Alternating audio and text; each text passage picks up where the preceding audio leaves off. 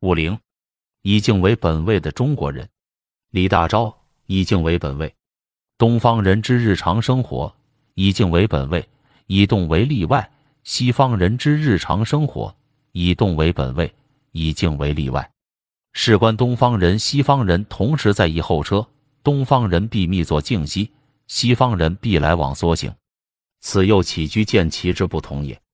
更以关于思想，东方人持厌世主义，以为无论何物皆无竞争之价值，个性之生存不甚重要。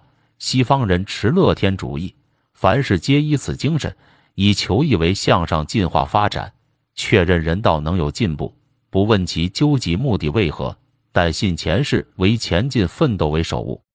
东方人既以个性之生存为不甚重要，则事事听之天命，是为定命主义；西方人既信人道能有进步，则可是一本自立以为创造，是为创化主义。东方人之哲学。为求良哲学，西方人之哲学为求温哲学。求良者必静，求温者必动。更以关于宗教，东方之宗教是解脱之宗教，西方之宗教是生活之宗教。东方教主告诫众生生活解脱之事实，其教义以清净寂灭为人生之究竟。寺院中之偶像，龛前之柳，池中之水，沉沉无声。皆足为寂灭之象征。西方教主于生活中寻出活泼的生命，自立于众生之中央。世人以发现新生命，创造新生命之力。其教义以永生在天、灵魂不灭为人生之究竟。教堂中之福音与祈祷，皆足以助人生之奋斗。更以关于伦理，东方亲子间之爱厚，西方亲子间之爱薄。东方人以牺牲自己为人生之本物，西方人以满足自己为人生之本物。故东方之道德在个性灭却之维持，西方之道德在个性解放之运动。更以关于政治，东方向往英雄，其结果为专制政治，有世袭之天子，有忠顺之百姓。政治现象毫无生机，基于死体，一人之意思，遏制众人之愿望，使之顺从。东方人求治，在使正向静止，维持现状，形成一种死秩序；稍成活动之官，则抵制以捣乱。西方人求治，在使正向活泼，打破现状，演成一种活秩序；稍有沉滞之机，则催之以革命。东方制定宪法，多取刚性，复以偶像之权威，其余一成不变，至日新之真理，无缘以入于法。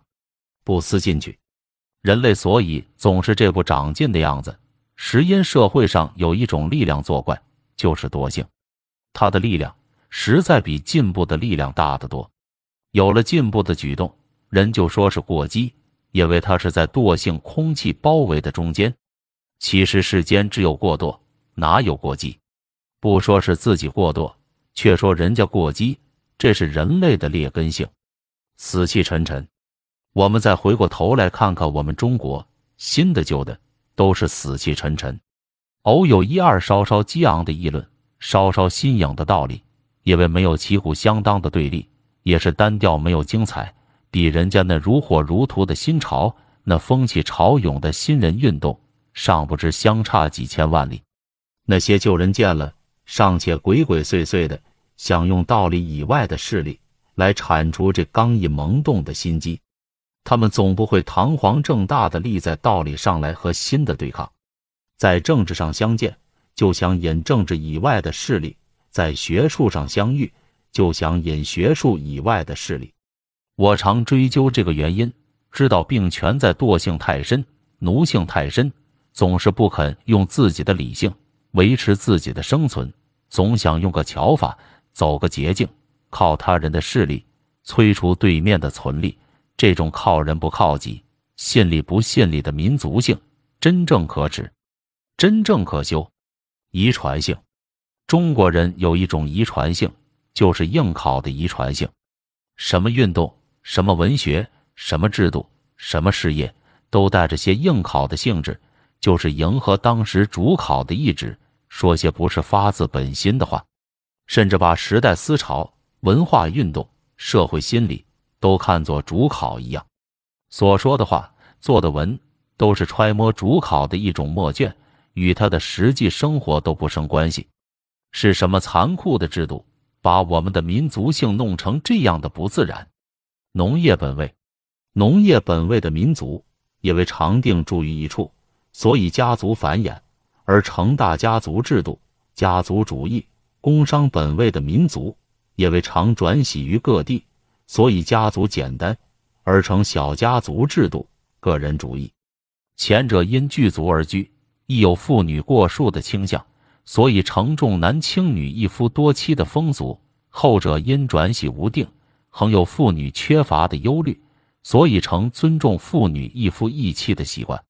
前者因为富于自然，所以与自然调和，与同类调和；后者因为乏于自然，所以与自然竞争。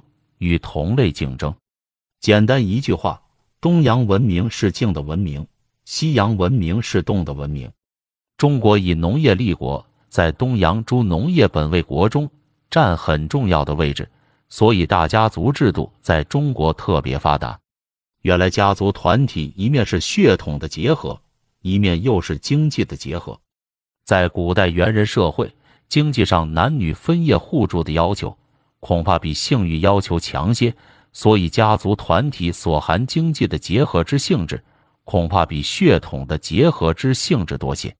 中国的大家族制度，就是中国的农业经济组织，就是中国两千年来社会的基础构造。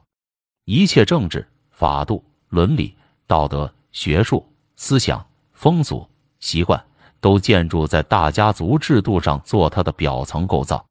看那两千余年来支配中国人精神的孔门伦理，所谓纲常，所谓明教，所谓道德，所谓礼义，哪一样不是损卑下以奉尊长？哪一样不是牺牲被治者的个性以示智者？哪一样不是本着大家族治下子弟对于亲长的精神？所以孔子的政治哲学“修身齐家治国平天下”一以贯之，全是以修身为本。又是孔子所谓修身，不是使人完成他的个性，乃是使人牺牲他的个性。